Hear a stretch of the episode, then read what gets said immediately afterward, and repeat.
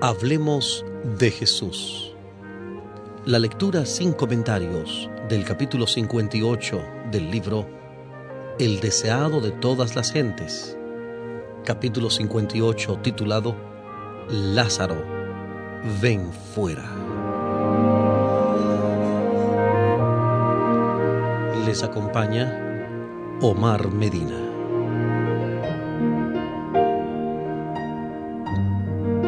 Hablemos de Jesús.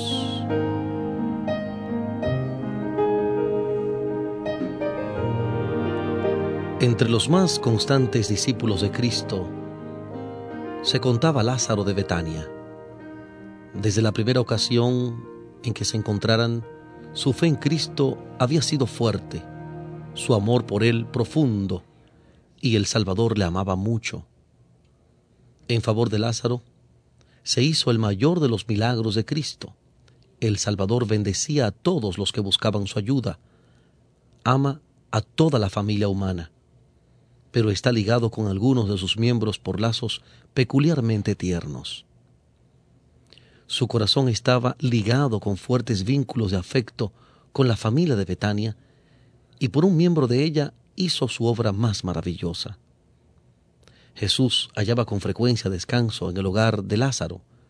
El Salvador no tenía hogar propio, dependía de la hospitalidad de sus amigos y discípulos, y con frecuencia, cuando estaba cansado y sediento de compañía humana, le era grato refugiarse en ese hogar apacible, lejos de las sospechas y celos de los airados fariseos. Allí encontraba una sincera bienvenida y amistad pura y santa. Allí podía hablar con sencillez y perfecta libertad sabiendo que sus palabras serían comprendidas y atesoradas. Nuestro Salvador apreciaba un hogar tranquilo y oyentes que manifestasen interés.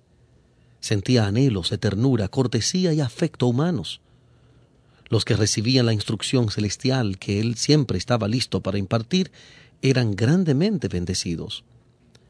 Mientras las multitudes seguían a Cristo por los campos abiertos, les revelaba las bellezas del mundo natural. Trataba de abrir sus ojos para que las comprendiesen y pudiesen ver cómo la mano de Dios sostiene el mundo. A fin de que expresasen aprecio por la bondad y benevolencia de Dios, llamaba la atención de sus oyentes al rocío que caía suavemente, a las lluvias apacibles y al resplandeciente sol otorgados a los buenos tanto como a los malos. Deseaba que los hombres comprendiesen mejor la consideración que Dios concede a los instrumentos humanos que creó. Pero las multitudes eran duras de entendimiento, y en el hogar de Betania, Cristo hallaba descanso del pesado conflicto de la vida pública. Allí habría ante un auditorio que le apreciaba el libro de la providencia. En esas entrevistas privadas, revelaba a sus oyentes lo que no intentaba decir a la multitud mixta. No necesitaba hablar en parábolas a sus amigos. Mientras Cristo daba sus lecciones maravillosas, María, hermana de Lázaro, se sentaba a sus pies, escuchándole con reverencia y devoción. En una ocasión, Marta, la otra hermana, perpleja por el afán de preparar la comida, apeló a Cristo diciendo, Señor, ¿no tienes cuidado que mi hermana me deja servir sola? Dile pues que me ayude. Esto sucedió en ocasión de la primera visita de Cristo a Betania. El Salvador y sus discípulos acababan de hacer un viaje penoso a pie desde Jericó. Marta anhelaba proveer a su comodidad y en su ansiedad se olvidó de la cortesía debida a su huésped. Jesús le contestó con palabras llenas de mansedumbre y paciencia, Marta, Marta, cuidadosa estás, y con las muchas cosas estás turbada. Empero una cosa es necesaria, y María escogió la buena parte, la cual no le será quitada. María atesoraba en su mente las preciosas palabras que caían de los labios del Salvador, palabras que eran más preciosas para ella que las joyas más costosas de esta tierra. La una cosa que Marta necesitaba era un espíritu de calma y devoción, una ansiedad más profunda por el conocimiento referente a la vida futura e inmortal, y las gracias necesarias para el progreso espiritual. necesitaba menos preocupación por las cosas pasajeras y más por las cosas que perduran para siempre. Jesús quiere enseñar a sus hijos aprovechar toda oportunidad de obtener el conocimiento que los hará sabios para la salvación. La causa de Cristo necesita personas que trabajen con cuidado y energía. Hay un amplio campo para las Martas, con su celo por la obra religiosa activa, pero deben sentarse primero con María, a los pies de Jesús. Sean la diligencia, la presteza y la energía santificadas por la gracia de Cristo, y entonces la vida será un irresistible poder para el bien. El pesar penetró en el apacible hogar donde Jesús había descansado. Lázaro fue herido por una enfermedad repentina y sus hermanas mandaron llamar al Salvador diciendo, Señor, he aquí el que amas está enfermo. Se dieron cuenta de la violencia de la enfermedad que había abatido a su hermano, pero sabían que Cristo se había demostrado capaz de sanar toda clase de dolencias. Creían que Él simpatizaría con ellas en su angustia, por lo tanto no exigieron urgentemente su presencia inmediata, sino que mandaron tan solo el confiado mensaje, el que amas está enfermo. Pensaron que Él respondería inmediatamente y estaría con ellas tan pronto como pudiese llegar a Betania. Ansiosamente esperaron noticias de Jesús. Mientras había una chispa de vida en su hermano, oraron y esperaron la venida de Jesús. Pero el mensajero volvió sin él. Trajo, sin embargo, este mensaje. Esta enfermedad no es para muerte. Y se aferraron a la esperanza de que Lázaro viviría. Con ternura trataron de dirigir palabras de esperanza y aliento al enfermo casi inconsciente. Cuando Lázaro murió, se quedaron amargamente desilusionadas, pero sentían la gracia sostenedora de Cristo, y esto les impidió culpar en forma alguna al Salvador. Cuando Cristo oyó el mensaje, los discípulos pensaron que lo había recibido fríamente. No manifestó el pesar que ellos esperaban de él. Mirándolos a ellos, dijo, Esta enfermedad no es para muerte, mas por gloria de Dios, para que el Hijo de Dios sea glorificado por ella permaneció dos días en el lugar donde estaba. Esta dilación era un misterio para los discípulos. ¿De cuánto consuelo sería su presencia para la familia afligida? pensaban. Era bien conocido por los discípulos su intenso afecto hacia esa familia en Betania, y ellos se sorprendían al ver que no respondía a la triste comunicación, el que amas está enfermo. Durante aquellos dos días Cristo pareció haberse olvidado del caso, porque no habló de Lázaro. Los discípulos pensaban en Juan el Bautista, precursor de Jesús. Se habían preguntado por qué Jesús, que tenía el poder de hacer milagros admirables, había permitido que Juan languideciera en la cárcel y muriese en forma tan violenta. Ya que poseía el poder, ¿por qué no había salvado Jesús la vida de Juan? Esta pregunta la habían hecho con frecuencia los fariseos y la presentaban como un argumento incontestable contra el acerto de Cristo de ser Hijo de Dios. El Salvador había advertido a sus discípulos acerca de las pruebas, pérdidas y persecuciones. ¿Los abandonaría la prueba? Algunos se preguntaban si no habían estado equivocados acerca de su misión. Todos estaban profundamente perturbados. Después de aguardar dos días, Jesús dijo a los discípulos, vamos a Judea otra vez. Los discípulos se preguntaban por qué, si Jesús iba a ir a Judea, había esperado dos días. Pero lo que más los embargaba era su ansiedad por Cristo y por sí mismos. No podían ver sino peligro en lo que estaba por hacer. Rabí, dijeron, ahora procuraban los judíos apedrearte. ¿Y otra vez vas allá? Respondió Jesús, ¿no tiene el día doce horas? Estoy bajo la dirección de mi Padre. Mientras hago su voluntad, mi vida está segura. Mis doce horas del día no han terminado todavía. Ha empezado el último resto de mi día. Pero mientras queda algo, estoy seguro. El que anduviere de día continúa no tropieza, porque ve la luz de este mundo. El que hace la voluntad de Dios, que anda en la senda que Dios le ha trazado, no puede tropezar ni caer. La luz del Espíritu Guiador de Dios le da una clara percepción de su deber y le conduce hasta el final de su obra. Mas el que anduviere de noche tropieza, porque no hay luz en él. El que anda en la senda que se eligió donde Dios no le ha llamado, tropezará. Para él el día se trueca en noche y donde quiera que esté, no está seguro. Dicho esto, les dice después, Lázaro nuestro amigo duerme, mas voy a despertarle del sueño. Lázaro nuestro amigo duerme. Cuán conmovedoras son estas palabras, cuán llenas de simpatía. Mientras pensaban en el peligro que su maestro estaba por arrostrar yendo a Jerusalén, los discípulos casi se habían olvidado de la familia enlutada de Betania. Pero no así Cristo. Los discípulos se sintieron reprendidos. Les había sorprendido que Cristo no respondiera más prontamente al mensaje habían estado tentados a pensar que él no tenía por Lázaro y sus hermanas el tierno amor que ellos le atribuían y que debiera haberse vuelto rápidamente con el mensajero.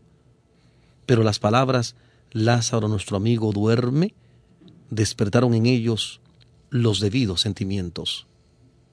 Quedaron convencidos de que Cristo no se había olvidado de sus amigos que sufrían.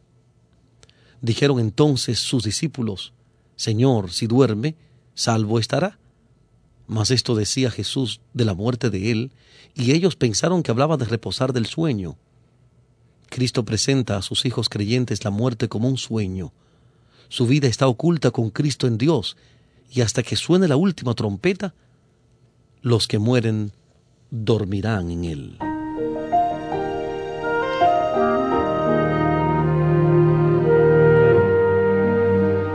Estamos presentando Hablemos de Jesús. La lectura sin comentarios del capítulo 58 del libro El deseado de todas las gentes, capítulo 58 titulado Lázaro, ven fuera. Entonces pues Jesús les dijo claramente, Lázaro es muerto, y me alegro por ustedes, que yo no haya estado allí, para que crean mas vamos a él. Tomás no podía ver por su maestro otra cosa que la muerte si iba a Judea, pero fortaleció su ánimo y dijo a los otros discípulos, Vamos también nosotros para que muramos con él. Conocía el odio que los judíos le tenían a Jesús. Querían lograr su muerte, pero este propósito no había tenido éxito, porque le quedaba todavía una parte del tiempo que se le había concedido.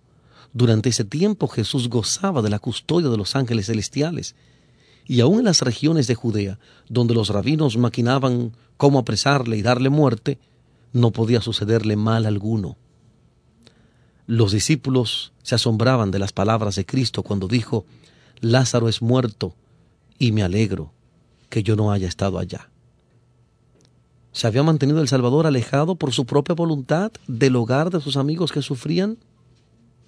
Aparentemente había dejado solas a Marta y María, así como el moribundo Lázaro. Pero no estaban solos. Cristo contempla toda la escena, y después de la muerte de Lázaro, las enlutadas hermanas fueron sostenidas por su gracia. Jesús presenció el pesar de sus corazones desgarrados mientras su hermano luchaba con su poderoso enemigo la muerte. Sintió los trances de su angustia y dijo a sus discípulos, Lázaro es muerto. Pero Cristo no solo tenía que pensar en aquellos a quienes amaba en Betania, tenía que considerar la educación de sus discípulos. Ellos habían de ser sus representantes entre el mundo para que la bendición del Padre pudiese abarcar a todos. Por su causa permitió que Lázaro muriese. Si lo hubiese devuelto la salud cuando estaba enfermo, el milagro que llegó a ser la evidencia más positiva de su carácter divino no se habría realizado. Si Cristo hubiese estado en la pieza del enfermo, Lázaro no habría muerto, porque Satanás no hubiera tenido poder sobre él. La muerte no podría haber lanzado su dardo contra Lázaro en presencia del dador de la vida. Por lo tanto, Cristo permaneció lejos. Dejó que el enemigo ejercitase su poder para luego hacerlo retroceder como enemigo vencido permitió que Lázaro pasase bajo el dominio de la muerte, y las hermanas apenadas vieron a su hermano puesto en la tumba. Cristo sabía que mientras mirasen el rostro muerto de su hermano, su fe en el Redentor sería probada severamente. Pero sabía que a causa de la lucha por la cual estaban pasando ahora, su fe resplandecería con fuerza mucho mayor. Permitió todos los dolores y penas que soportaron. Su tardanza no indicaba que las amase menos, pero sabía que para ellas, para Lázaro, para él mismo y para sus discípulos, había de ganarse una victoria por ustedes para que crean. A todos los que tantean para sentir la mano guiadora de Dios, el momento de mayor desaliento es cuando más cerca está la ayuda divina. Mirarán atrás con agradecimiento a la parte más oscura del camino. Sabe el Señor librar de tentación a los píos. Dice segunda de Pedro capítulo 2 versículo 9. Segunda de Pedro 2.9. Salen de toda tentación y prueba con una fe más firme y una experiencia más rica.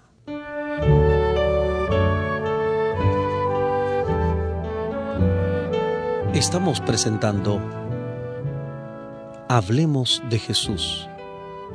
La lectura sin comentarios del capítulo 58 del libro El deseado de todas las gentes capítulo 58 titulado Lázaro, ven fuera.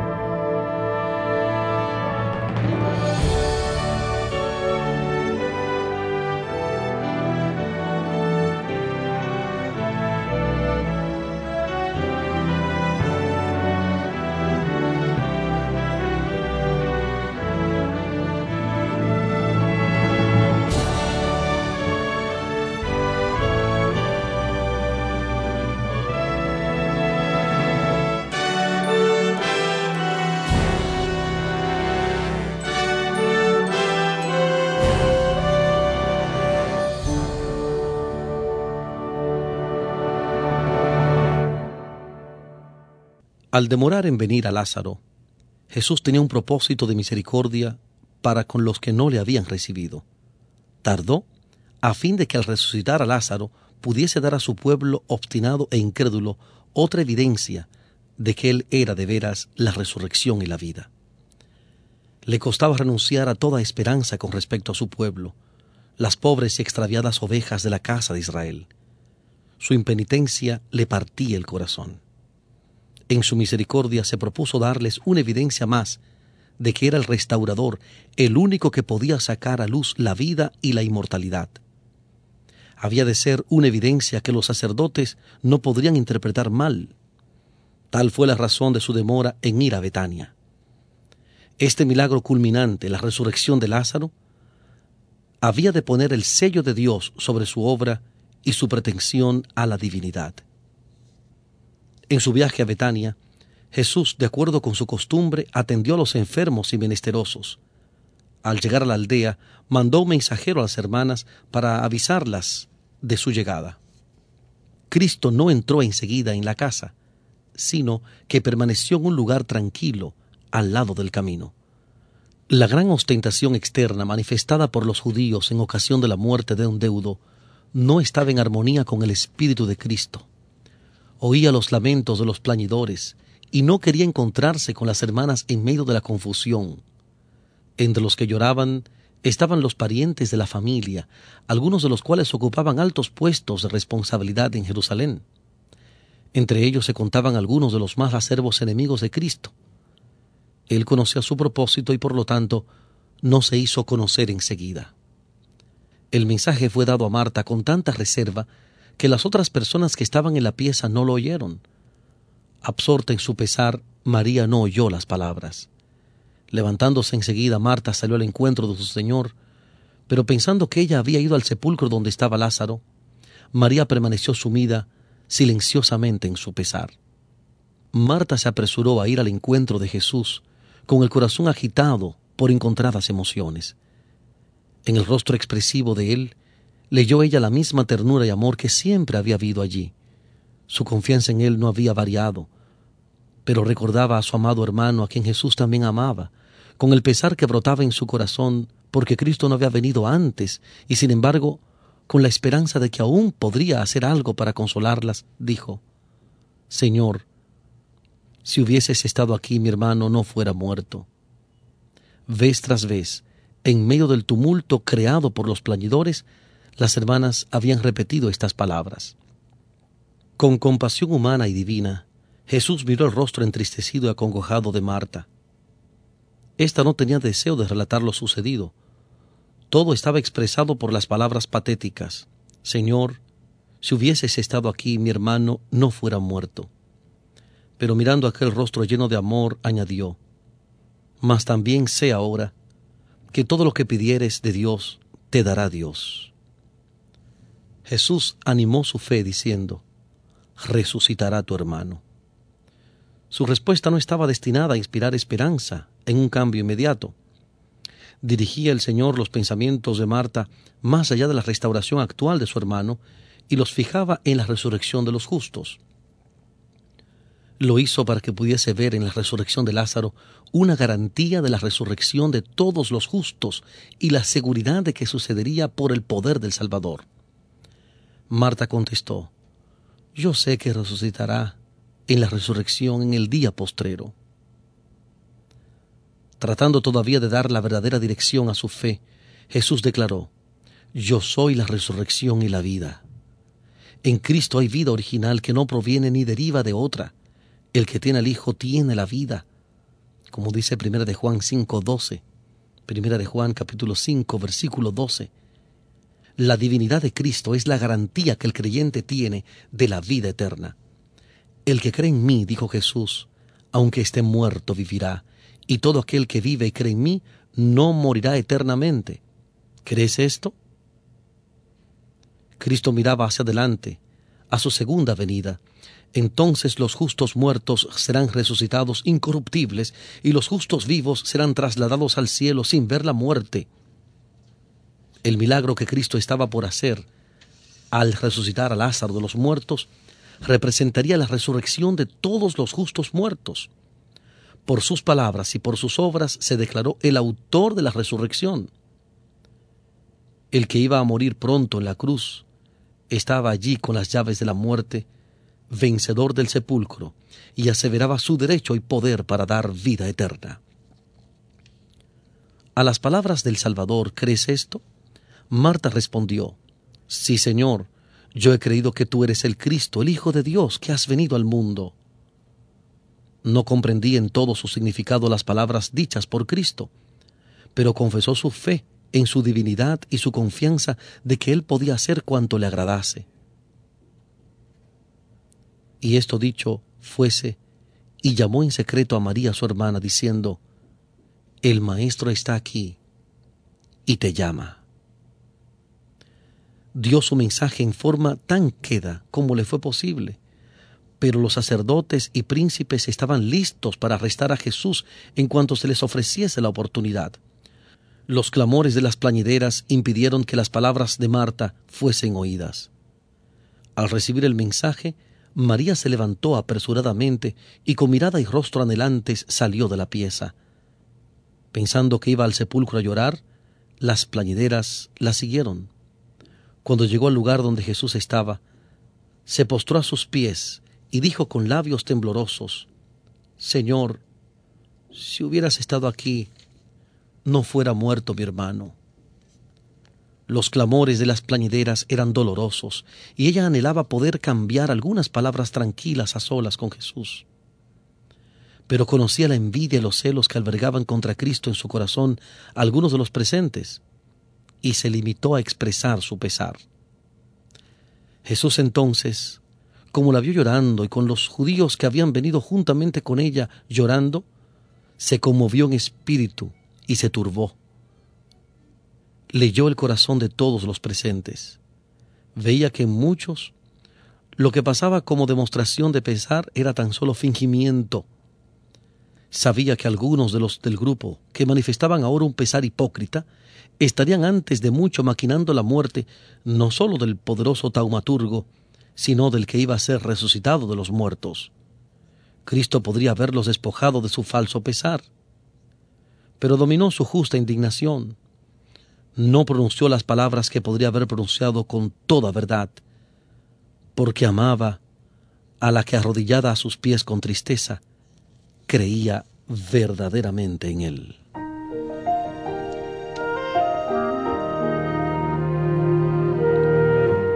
Estamos presentando la lectura sin comentarios del capítulo 58 del libro El deseado de todas las gentes, capítulo 58 titulado Lázaro, ven fuera.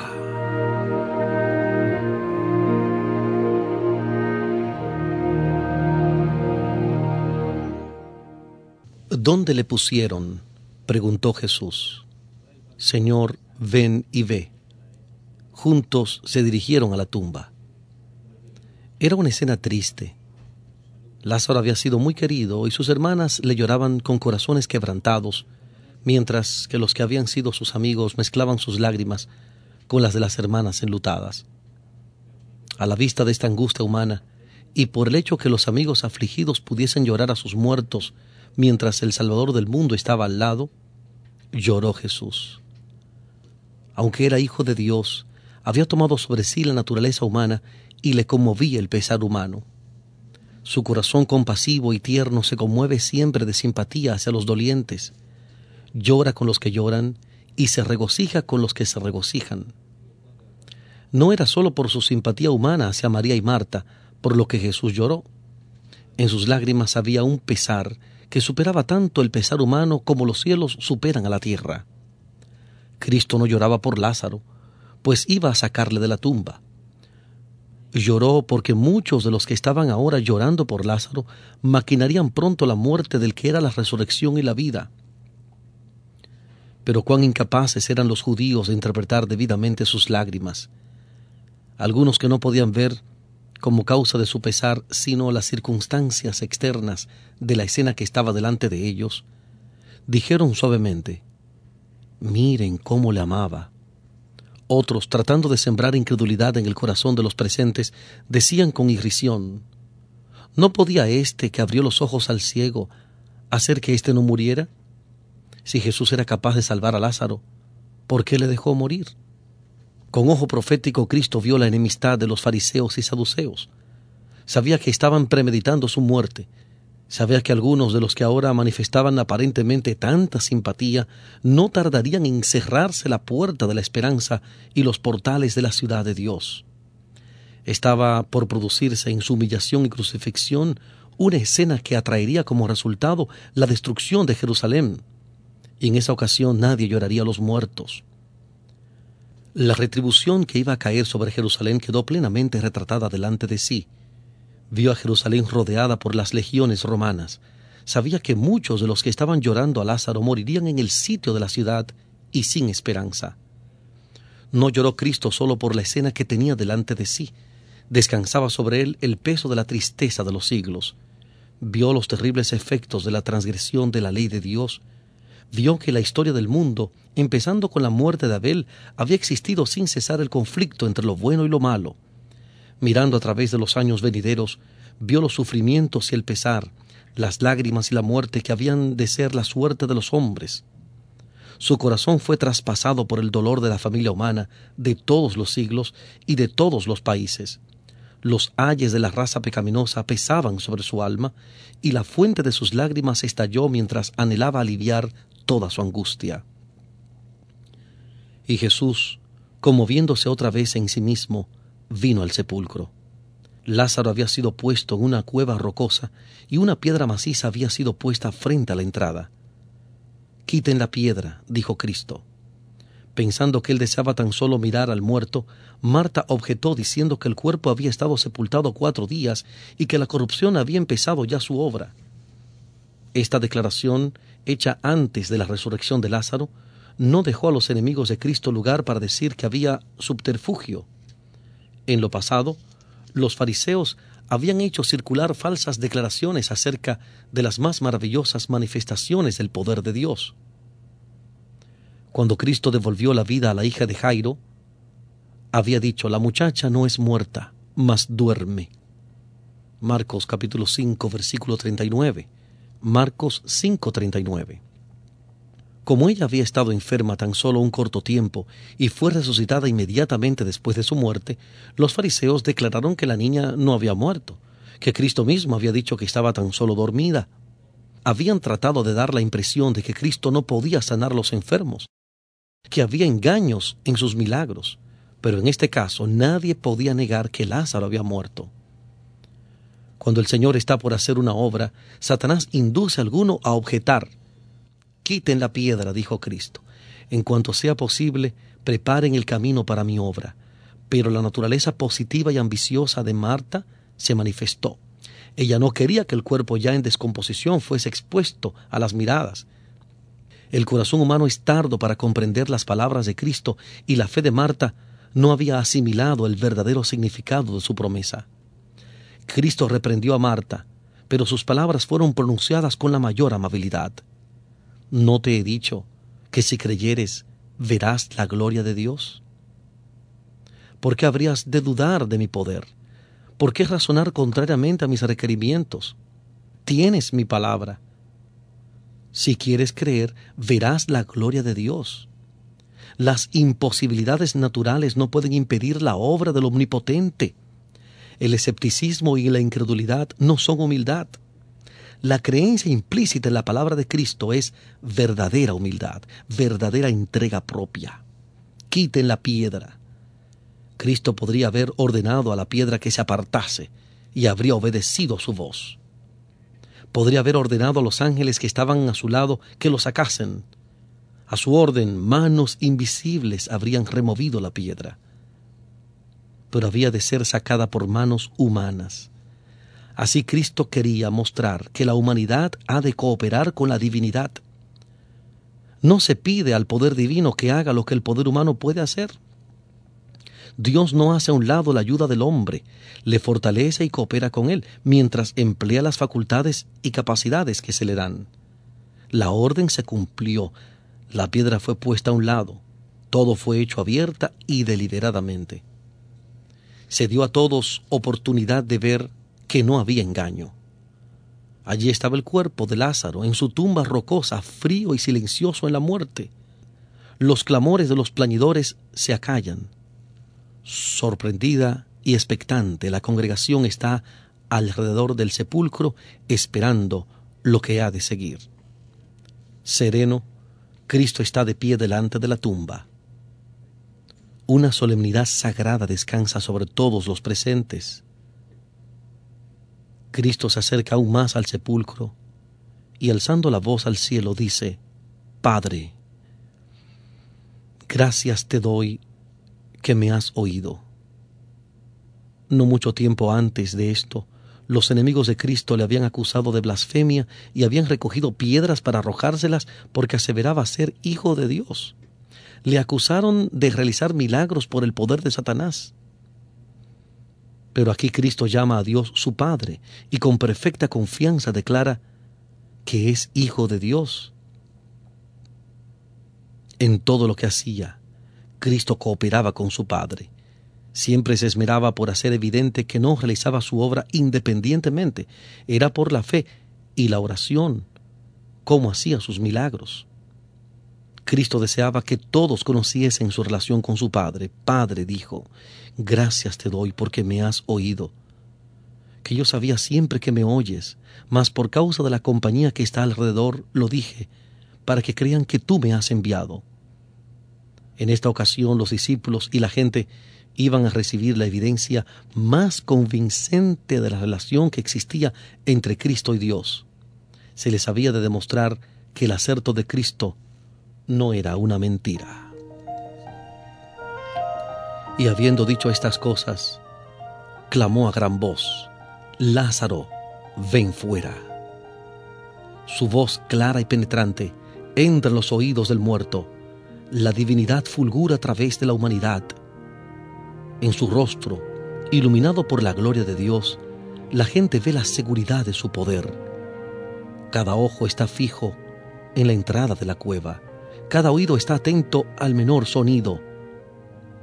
Con interés intenso y doloroso, aguardan todos la prueba de la divinidad de Cristo, la evidencia que ha de comprobar su acerto de que es Hijo de Dios, o extinguir esa esperanza para siempre.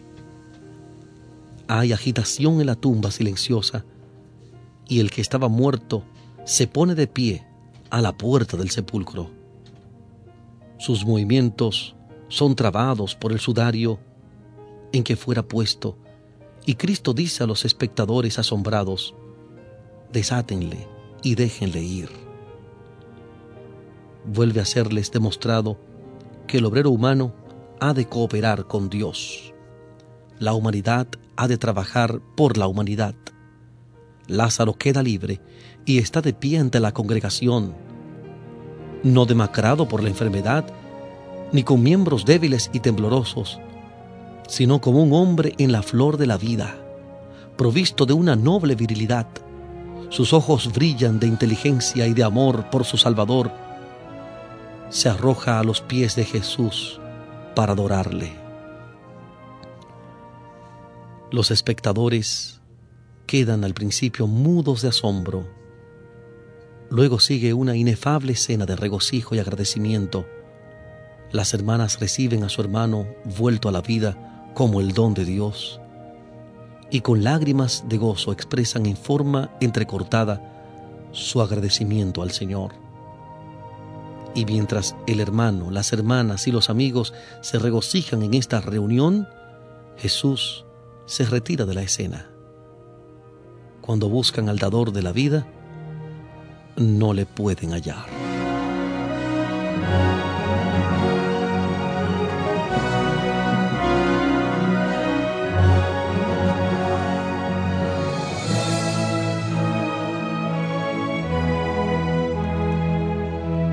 Hemos presentado Hablemos de Jesús la lectura sin comentarios del libro El deseado de todas las gentes. Hemos presentado el capítulo 58, Lázaro, ven fuera. Este capítulo está basado en el Evangelio de Lucas, capítulo 10, versículos 38 al 42, y Evangelio de Juan, capítulo 11, versículos 1 al 44. Lucas capítulo 10, versículos 38 al 42 y Juan 11, 1 al 44.